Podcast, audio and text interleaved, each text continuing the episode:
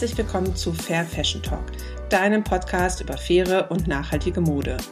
Ich bin Sabine Paulsen, dein Gastgeber, und ich freue mich sehr, dass du bei diesem Podcast gelandet bist.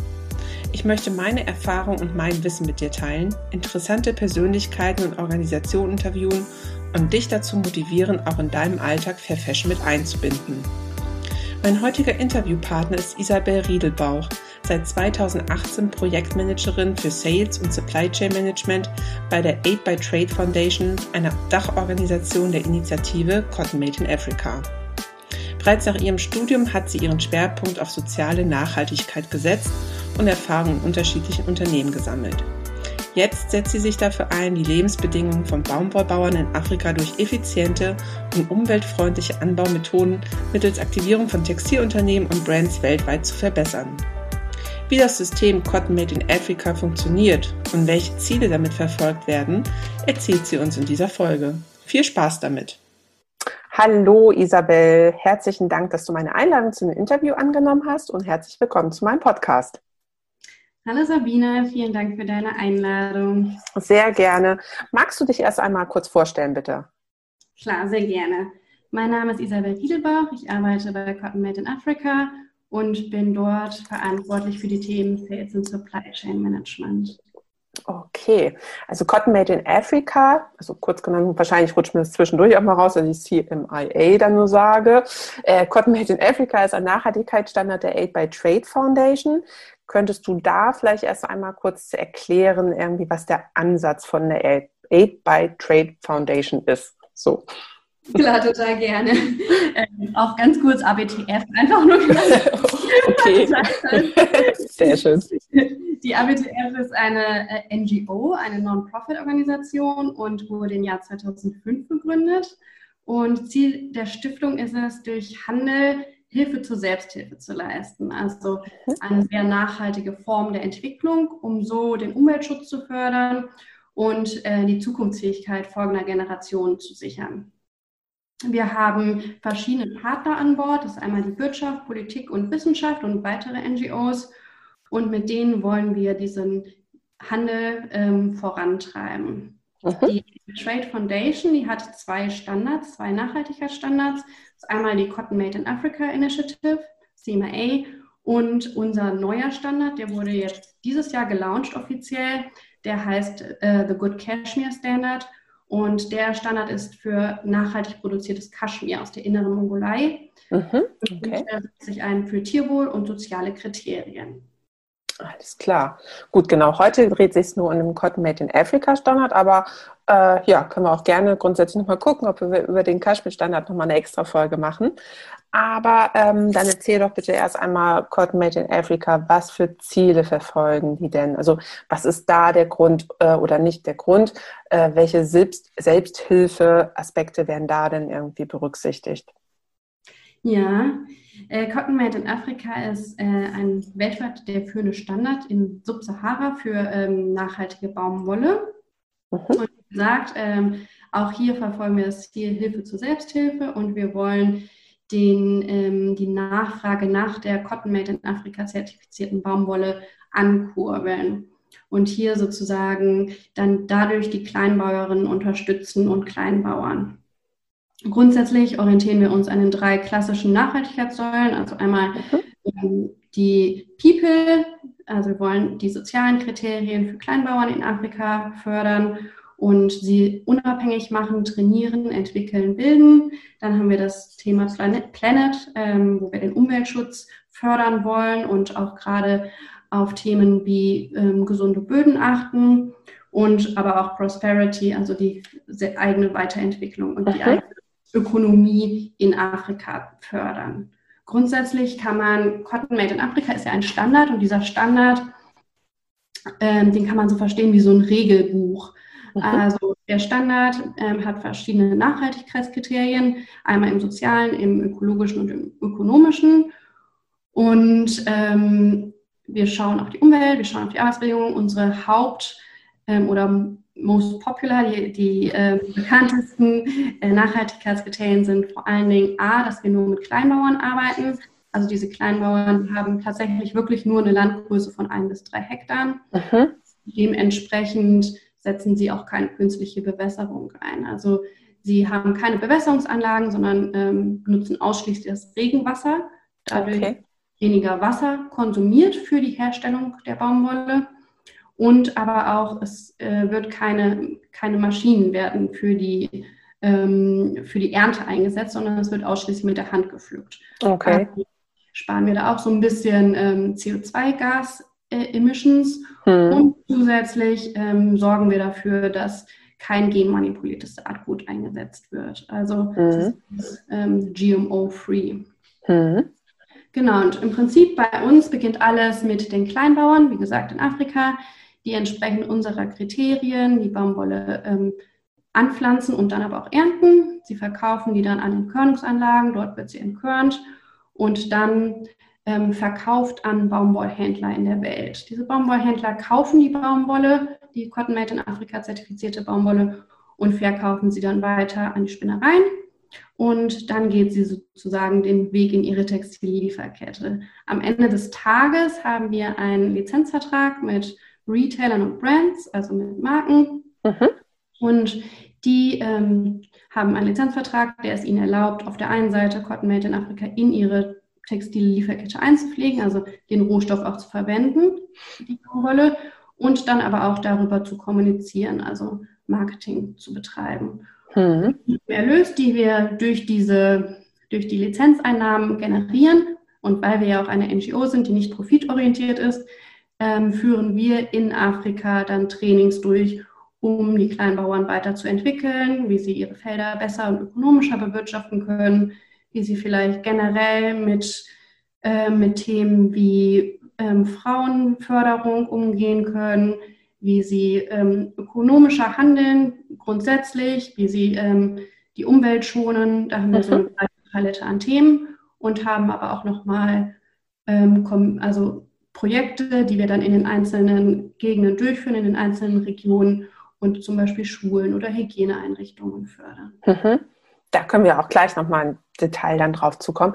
Ähm, und sag mal, seid ihr dann in komplett Afrika unterwegs oder habt ihr spezielle Gebiete, nur wo ihr dann tätig seid? Wir haben zwei Gebiete oder zwei Regionen, will ich mal sagen, in Afrika, wo wir operieren. Das sind einmal der Nordwesten von Afrika und einmal der Südosten. Grundsätzlich sind wir in zehn Ländern aktuell. Mhm. Immer so ein bisschen, je nachdem, ob sich vielleicht neue Länder auch ähm, für Cotton Made in Afrika interessieren und es dort umsetzbar ist. Aktuell sind wir in zehn Ländern, einmal in dem Norden, einmal im ähm, Süden mehr. Und diese, diese Regionen sind über und unter dem Äquator angesiedelt. Also mhm. dementsprechend dann auch unterschiedliche Erntezeiten. Ja, gut. Das spielt sich ja dann ganz gut in die Karten, ne? also dass man da auch wirklich dann alle Möglichkeiten hat. Und ähm, du hast ja schon so ein bisschen von den Nachhaltigkeitskriterien erzählt, die so ein Partner oder Lieferant dann auch vorweisen muss. Ähm, wie können die denn dann geprüft werden? Ähm, und wie werden die eingehalten? Habt ihr dann Leute vor Ort oder bist du dann auch manchmal da und schaust dir das an oder wie funktioniert das? Mhm. Ähm, wir, also wie gesagt, das ist ja so eine Art Regelbuch und diese Regeln oder diese Nachhaltigkeitskriterien, die werden einmal auf der Entkörnungs- ähm, Anlagenebene durchgeführt und dann aber auch überprüft und auf der Ebene der kleinen Bauern. Also da unterscheiden wir zwei Ebenen. Und wir führen einmal jährlich ein Self-Assessment durch und überprüfen dann aber auch nochmal durch physische Begehungen die Einhaltung der Kriterien. Da haben wir dann Drittanbieter, die Audits durchführen mhm. und ähm, das Self-Assessment bzw. die Einhaltung der Kriterien überprüfen. Okay. Ich grundsätzlich bin leider aktuell seltener in Afrika. Ja, klar. Seltener, äh, beruflich. Ähm, ich selber orientiere mich mehr in die Textillieferkette, also in die Verarbeitung, mhm. mehr Richtung Asien. Aber wir haben ein Team, also hier auch in, in Hamburg äh, sitzend, die häufiger nach Afrika selbst reisen und dort auch mit den Partnern ganz intensiv im Austausch stehen. Hm, okay. Du hast eben den Entkörnungsprozess ja erwähnt, oder die Entkörnungsfabrik. Kannst du dazu ein bisschen was erzählen, was man darunter verstehen kann noch, mhm. was da gemacht wird? Genau, also die Kleinbauern, die ähm, pflücken die Baumwolle sozusagen, wie schon erwähnt, mit der Hand und dann sind innerhalb dieser Baumwollblüten noch kleine Samen drin. Mhm. Die werden dann im Prozess der Entkörnungsanlage rausgenommen, sodass wir wirklich nur noch die Fasern der Baumwollblüte haben. Aus, und aus diesen Fasern werden dann in weiteren Schritten, also in weiteren Verarbeitungsschritten im Spinnereiprozess dann die Garne ähm, gesponnen. Mhm. Okay, also einfach so ein Reinigungsprozess dann noch von der Baumwolle, ne? Mhm. Okay. Genau. Und ähm, bei uns ist es dann auch so, dass die Entkörnungsanlagen behalten dann die Samen, die sie aus den Baumwollblüten rausnehmen und verteilen die dann in der nächsten Saison wieder an die kleinen Bauern und daraus werden dann wieder Baumwollpflanzen wachsen. Ah, okay, also eigentlich auch wieder so ein kleiner Recycling-Prozess genau. dann noch mit integriert. Ja. ja, sehr schön, cool. Und ähm, es gibt ja auch, glaube ich, unterschiedliche Systeme, um Cotton Made in Africa Baumwolle in der Lieferkette zu nutzen. Ähm, das wäre, glaube ich, nochmal ganz interessant, wenn du das erzählen könntest, was es da für unterschiedliche Auslobungen auch gibt, wo der Endverbraucher halt auch drauf schauen kann, okay, wenn ich das Produkt jetzt kaufe, dann unterstütze ich dieses, dieses oder jenes oder welche Kriterien er dann halt berücksichtigen kann. Mhm. Äh, also wir haben einmal ein Massenbilanzsystem und das Hard Identity Preserved System, dafür haben wir leider kein okay. also das heißt kurz HIP. Ähm, okay, ja. Der einfache Name. Also das ist so das Besondere an Cotton Made in Afrika, dass wir es unseren Marken oder unseren Partnern, Retailern und Brands überlassen, wie sie tatsächlich die Cotton Made in Afrika Baumwolle in ihre, in ihre Produkte einpflegen können. Ich fange einfach mal ganz kurz an, das Massenbilanzsystem zu erklären. Das ist, wird nämlich zu 95 Prozent unserer Partner genutzt, weil es sehr einfach ist in der Umsetzung. Es funktioniert ein bisschen wie das Ökostromprinzip. Das kennen ja viele. Man schließt einen Vertrag mit einem Ökostromanbieter ab und wenn man sich jetzt sein Handy auflädt, weiß man jetzt aber nicht, wird mein Handy jetzt wirklich mit grünem Strom aufgeladen oder ist es der reguläre Strom? Ist aber eigentlich auch egal, weil ich weiß, für ich für mich habe das System unterstützt. Ich habe die Nachfrage mit grünem Strom erhöht. Und wenn nicht ich den grünen Strom in meinem Handy habe, ganz, ganz in die Tüte gesprochen, dann hat es wer anderes. Mhm. Das Gleiche ist auch ähm, mit dem Massenbilanzsystem anzuwenden. Also die Spinnerei, die muss die Cotton Made in Afrika zertifizierte Baumwolle physisch kaufen. Mhm. Unter dem Massenbilanzsystem hat sie dann aber die Entscheidung, wie sie die Baumwolle verarbeiten kann. Also das wäre dann einmal, kann sie die komplett zu 100 Prozent verarbeiten, könnte die aber theoretisch auch mischen mit einer anderen Baumwolle, also zum Beispiel mit einer US-Baumwolle oder mit einer australischen Baumwolle. Mhm. Sie könnte jetzt aber auch hingehen und sagen, ich tue die jetzt erstmal aufs Lager, ich ähm, nehme jetzt nur die US-Baumwolle und ähm, verarbeite diese. Ich kann aber trotzdem alle drei Formen aussuchen mit Cotton Made in Afrika. Hier ist für uns tatsächlich die Nachfrage am bedeutendsten. Also die Nachfrage nach der Cotton Made in Afrika zertifizierten Baumwolle wird erhöht. Und wir von Cotton Made in Afrika stellen dann sicher, dass die Spinnerei nicht mehr auslobt, also nicht mehr mit Cotton Made in Afrika ähm, markiert an äh, Garnen, die sie produziert, als sie tatsächlich den Rohstoff Cotton Made in Afrika eingekauft haben. Also mhm. da wir Balance also da muss die Spinnerei dann auch nachweisen, an wen sie wirklich dann die Cotton Made in Africa Baumwolle geliefert hat, damit ihr das daraus dann sozusagen auszählen könnt, wie viele Produkte das dann sein könnten oder so in etwa. Genau, mhm. genau. da haben wir verschiedene Reporting-Techniken, ähm, will ich jetzt mal sagen, oder auch mhm. Systeme, um dann sicherzustellen, dass nicht geschummelt wird innerhalb dieses mhm. Systems. Okay. Also letztendlich am Ende des Tages können wir nicht ähm, sagen, dass in dem bestimmten T-Shirt unter dem Massenbilanzsystem Cotton Made in Afrika Baumwolle physisch drin ist. Mhm. Allerdings haben wir dann noch das andere System, das komplizierte System HIP. Mhm. Ähm, das mit dem komplizierten Namen. Also mit, äh, ähm, hier, das unterscheidet sich ganz maßgeblich. Hier können wir am Ende des Tages sagen, dieses T-Shirt enthält Cotton Made in Afrika Baumwolle physisch. Da ist wirklich diese Baumwolle eins zu eins drin. Mhm. Hier in diesem System wird die Baumwolle dann wirklich komplett ähm, durch die gesamte Lieferkette getrackt. Okay, klar. Und wie könnte der Endverbraucher dann, wenn er sich jetzt ein T-Shirt kauft, da ist ein Cotton Made in Africa Label dran, wie kann er dann äh, anhand dieses Labels dann rausfinden, okay, hier habe ich auch wirklich Cotton Made in Africa Baumwolle in meinem Produkt oder ähm, ich unterstütze einfach nur das Projekt Cotton Made in Africa Baumwolle? Ja, wir haben für die beiden unterschiedlichen Systeme ähm, zwei verschiedene Logos. Also für das Massenbilanzsystem haben wir ein Logo und dieses Logo besagt Supporting the Cotton Made in Africa mhm. Initiative. Also es wird unterstützt. die mhm. dieses Produktes unterstützt.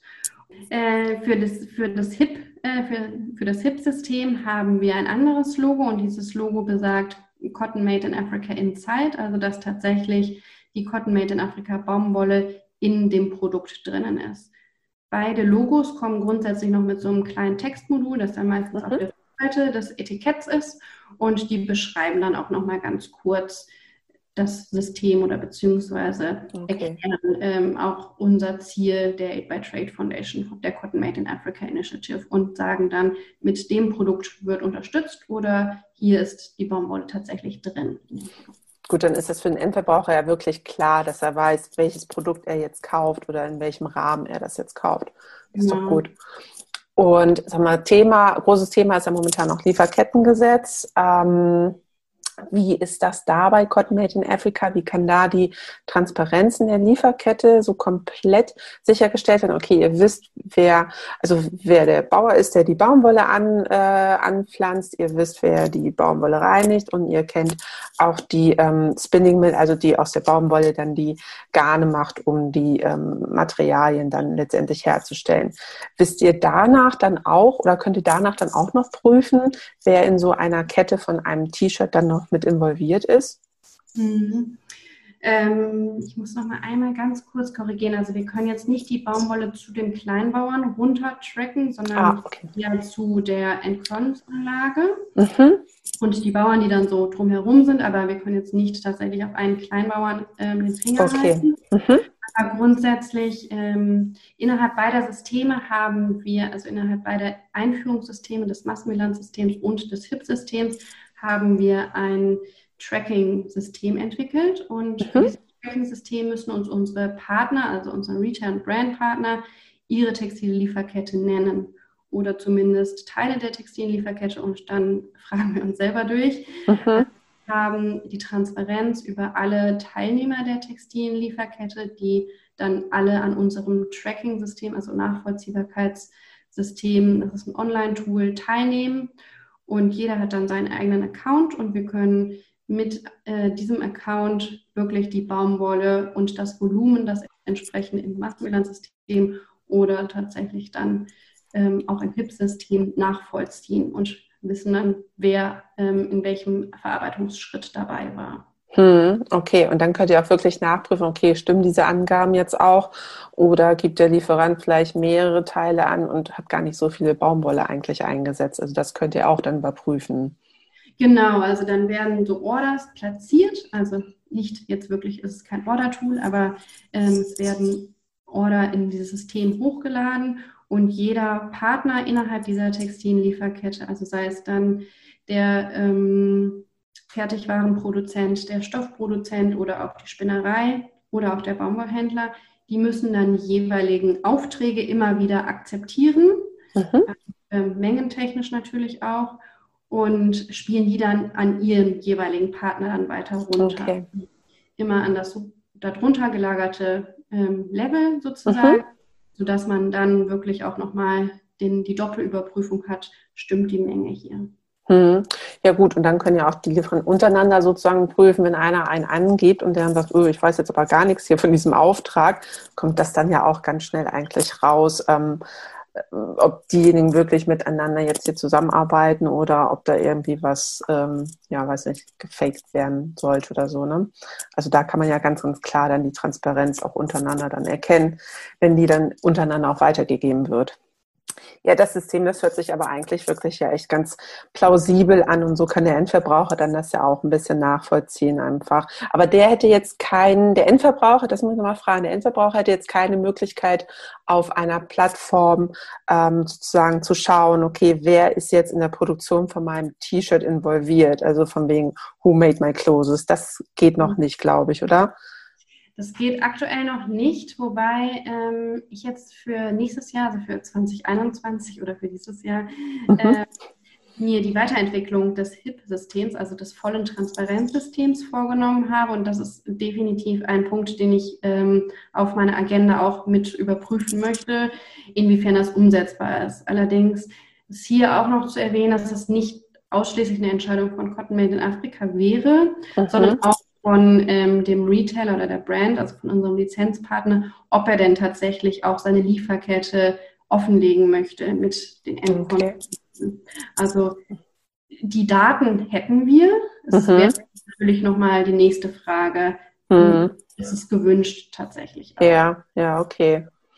Na gut, okay, aber Möglichkeiten wären da und dann kann man mal sehen, ob man das umsetzen kann. Ne? Äh, du hattest vorhin auch schon am Anfang davon erzählt, dass ihr auch ganz viel mit anderen Initiativen und anderen NGOs, also nicht äh, Regierungsorganisationen zusammenarbeitet und soziale Projekte ähm, organisiert und Trainings äh, im Land organisiert.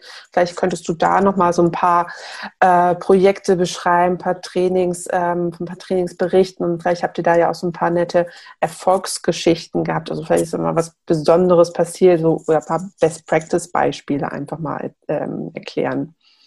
Ja, ähm, also grundsätzlich kann man so unterscheiden. Also wir bieten ja eine, eine weite Range an Trainings an, die wir in Afrika unseren Kleinbauern zugutekommen lassen. Also wie gesagt, das sind einmal zum Beispiel Business Skills, also wie, wie, wie die Kleinbauern besser mit ihrem Geld haushalten. Dann gehen wir natürlich auch Themen an wie Kinderarbeit, wie ähm, sagen wir mal, Frauenrechte gefördert werden mit gesundheitlichen Themen wie HIV oder aber auch wie mit Pestiziden. Also wir haben schon eine restriktierte Liste an Pestiziden, die mhm. eingesetzt werden oder beziehungsweise wir schauen, dass alternative Hilfsmittel eingesetzt werden. Ähm, da trainieren wir dann die Kleinbauern, wie sie die einsetzen und natürlich auch im Volumen stark reduzieren, also nicht mehr so häufig so viel einzusetzen wie sie den Boden ähm, gesund halten können, also mhm. dass sie da auch zum, den, ähm, die, die Felder ähm, Saison pro Saison unterschiedlich bewirtschaften und äh, aber auch grundsätzlich ähm, ag also Agriculture-Techniken, wie sie grundsätzlich besser den, äh, die Felder bewirtschaften. Mhm. Also das sind äh, so unsere Range an Trainings und dann haben wir aber auch noch diese Projekte, die wir fördern und ich glaube, die, die lassen sich eigentlich fast alle als Good Practices für unseren Erfolg verbuchen. äh, hier haben wir auch wieder so ein breit gesätes Feld. Ähm, da können sich dann unsere Regionen auf Projekte bewerben und ähm, wir unterstützen diese Projekte und das sind dann auch wirklich ähm, äh, Projekte, die von den, von den Kommunen sozusagen ausgesucht wurden, weil sie tatsächlich vor Ort gebraucht werden. Das sind dann meist Projekte in den Feldern ähm, Gesundheit oder Bildung oder auch Projekte, die gerade nochmal äh, Frauenrechte gefördern. Also das wären dann zum Beispiel ähm, ja, also Frauenclubs, die gefördert werden oder ähm, im Bereich Gesundheit, dass Latrinen gebaut werden, dass ähm, Gesundheitsstationen errichtet werden und dann aber auch ausgestattet werden oder im Thema Bildung wären es dann, dass wirklich Schulen gebaut werden, Klassenräume ausgestattet werden, Kantinen gebaut werden oder auch die Lehrer unterstützt werden. Mhm. Diese, diese Community Projects, wie sie bei uns genannt werden, ähm, die können auch noch, da können sich auch noch Retailer beteiligen, wenn sie möchten und daraus natürlich auch ähm, profitieren und gerne auch besuchen und ähm, unterstützen. Mhm. Okay, und das habe ich dann eben richtig verstanden. Die Kommunen haben dann auch ein Mitspracherecht so ein bisschen oder können vielleicht sogar selber Vorschläge bringen, wenn sie sagen, ach man, wir bräuchten jetzt mal dieses und jenes Projekt oder hierfür ein Training, dann können die auf euch zukommen und sagen, habt ihr da jemanden, könnt ihr uns da helfen? Genau, also ähm, meistens haben sie schon die Leute und meistens haben sie schon ähm, so die, die Infrastruktur dazu. Sie haben mhm. meistens nur das finanzielle Kapital. Mhm, ähm, und es ist wirklich so, dass sie sich jedes Jahr darauf bewerben können. Also sie überlegen sich jedes Jahr, was könnte unsere Region noch gebrauchen. Und dann ähm, schreiben sie so einen kleinen Projektantrag, um es jetzt mal so auszudrücken. Ähm, und der wird meist dann von uns bewilligt. Und ähm, wir unterstützen das dann finanziell. Mhm. sind wirklich Projekte, die nicht von uns ausgewählt werden, also von den westlichen, mhm. ähm, von den westlichen ähm, Mitarbeitern, sondern wirklich von den Leuten vor Ort. Was ja, schön. Ja, finde ich eine gute Idee. Und ähm, ich glaube, Cotton Made in Africa Produkte an sich sind ja auch wirklich in den letzten Jahren wirklich von der Menge her gewachsen oder auch bekannter einfach geworden. Ne? Du hast ja vorhin mal schon erzählt, äh, viele Marken und Retailer haben mit euch dann Lizenzverträge auch abgeschlossen, damit sie diese Produkte halt dann im Markt auch verkaufen dürfen. Kannst du da oder darfst du da ein bisschen erzählen, wer da eigentlich so eure Partner sind und wo man eigentlich dann Cotton Made in Africa Produkte kaufen könnte? Mhm. Ja, total. Also du hast recht. Ähm, in den letzten Jahren haben wir echt einen Aufschwung an Cotton Made in Afrika Nachfrage erlebt, ähm, erfreulicherweise. Unsere größten Partner im, im Retail- und Brand-Bereich sind ganz klar Otto, aber auch mhm. ähm, im Counter-Bereich sind wir gut vertreten mit Aldi und dem anderen großen Mitbewerber. Ähm, wir sind mit der Rewe Group ähm, sehr eng im Austausch. Aber tatsächlich sind wir auch im mittleren Preissegment oder im äh, Premium-Preissegment zu finden. Also mhm. auch zum Beispiel die Bestseller-Gruppe mit den Marken wie Jack Jones oder Vero Moda ist an Cotton Made in Afrika beteiligt. Brax ist an Cotton Made in Afrika beteiligt. Aber auch zum Beispiel Hugo Boss mhm. hat mit uns einen Lizenzvertrag. Also von daher grundsätzlich kann man sagen, Cotton Made in Afrika kann man in alle textilen Produkte einpflegen ähm, die Baumwolle enthalten. Und mhm. äh, viele unserer Partner pflegen es nicht nur in der Bekleidung ein, also sind wir zwar besonders stark, aber ähm, viele nutzen es auch für zum Beispiel Heimtextil, mhm. Hellerie. Ja, passt auch gut. Ausstattung, genau. Ja, Genau, also das wäre auch jetzt noch meine Frage gewesen, genau, ob das nur in Textilien ist oder ob es mittlerweile auch wirklich so in Heimtextilien, also Handtücher, Bettwäsche und sowas, da kann ich mir das auch recht gut vorstellen, dass man das da nutzen kann. Ne? Ja, total. Und ähm, da, ich meine, ähm, grundsätzlich lässt sich ja sagen, dass nicht nur die Bekleidungshersteller oder Bekleidungsmarken immer mehr ähm, unter Druck geraten oder immer mehr aufgefordert werden, nachhaltiger zu werden, sondern generell überall dort, wo der Rohstoff Baumwolle oder wo auch andere Rohstoffe verarbeitet werden, hm. sich mehr und mehr bemüht, nachhaltiger zu agieren. Ja, absolut, klar. Ähm, gibt es denn irgendwie einen anderen Baumwollstandard, mit dem man Cotton Made in Africa irgendwie vergleichen könnte? Oder ähm, ja, äh, dem er sich halt, ja, dem er leicht ähnelt vielleicht. Mhm. Da gibt es tatsächlich äh, verschiedene Standards, mit denen wir uns ein bisschen benchmarken. Also das ist natürlich die Better Cotton Initiative oder auch mhm. GOTS. Also da gibt es verschiedene Standards. Ähm, ich glaube, jeder Standard für sich hat nochmal so ein paar Kriterien, die abweichen voneinander oder auch wie man die Baumwolle dann tatsächlich in die Textillieferkette einpflegen kann. Also mhm. da gibt es äh, Unterschiede in den Nachhaltigkeitskriterien, aber auch in, der, in den Verarbeitungskriterien. Mhm. Also jeder hat nochmal so seinen anderen Schwerpunkt, den er einfach setzt. Ich glaube, bei euch ist es wirklich dann halt einfach diese Hilfe zur Selbsthilfe, ne? dass man wirklich da auch rangeht ähm, und ähm, die Bauern dabei unterstützt, wie sie vielleicht etwas besser oder anders anpflanzen oder anbauen können, um da halt ähm, besseren Gewinn auch draus zu ziehen, oder? Ja, also bei uns, also unsere Besonderheit sind tatsächlich ähm, die Kleinbauern, also dass wir ausschließlich mit Kleinbauern arbeiten. Das macht uns einzigartig, möchte ich mal sagen. Mhm. Und aber auch, dass wir oder dass unsere Kleinbauern kein genmanipuliertes Saatgut einsetzen und auch nur Regenwasser nutzen und keine künstliche Bewässerung. Ich glaube, das sind so die Hauptabgrenzungspunkte von Cotton Made in Afrika in Bezug auf die Baumwollherstellung. Und ich glaube, in Bezug auf die Verarbeitung sind es tatsächlich diese zwei Implementierungssysteme. Also, dass wir wirklich einmal mhm. als einfachere Lösung das Massenbilanzsystem ähm, anbieten, aber für die Partner, die sich wirklich ähm, dafür interessieren, das Baumwollprodukt oder die Cotton Made in Afrika Baumwoll in dem finalen Produkt zu haben, dass sie auch sagen können, wir wollen die durch die gesamte Lieferkette tracken mhm. und physisch auch drin haben in dem Produkt. Mhm. Ja. Ähm, Isabel, wir sind jetzt tatsächlich schon bei der letzten Frage angekommen.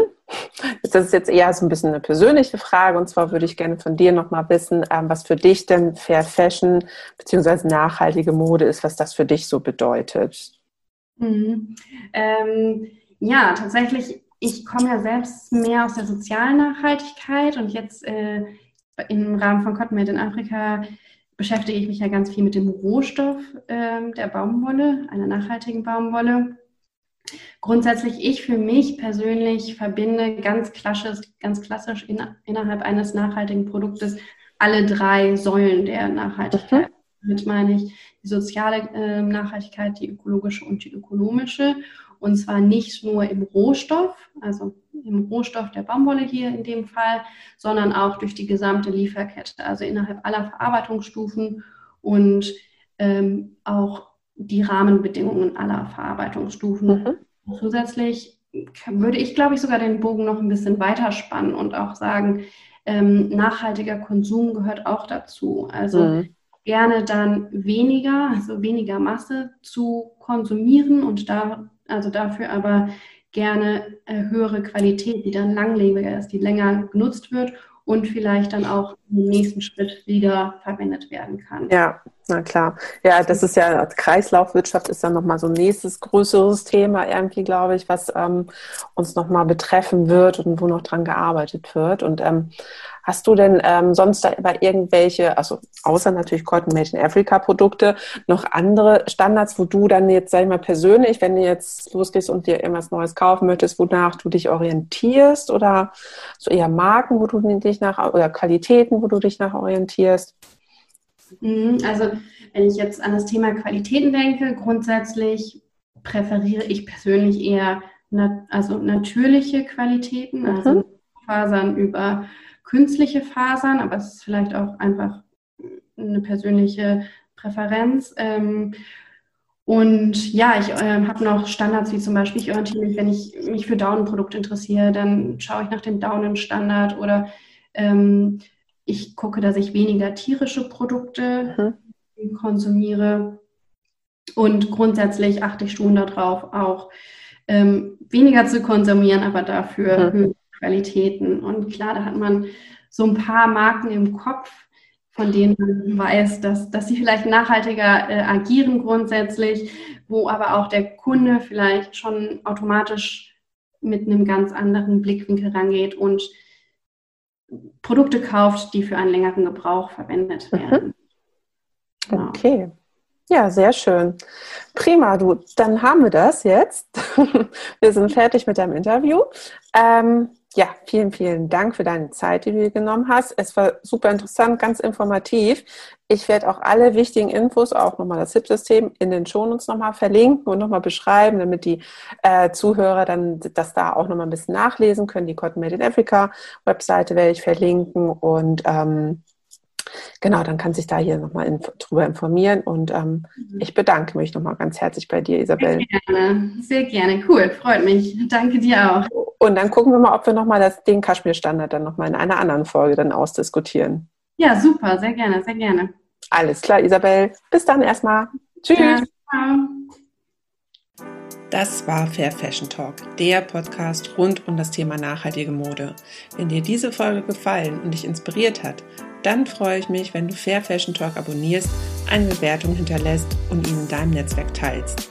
Weitere Informationen findest du in den Shownotes und auf www.fairfashiontalk.de. Gerne kannst du mir auch deine Fragen und Anregungen zusenden und dann freue ich mich, wenn wir uns bei der nächsten Folge wiederhören, die du natürlich auf gar keinen Fall verpassen solltest.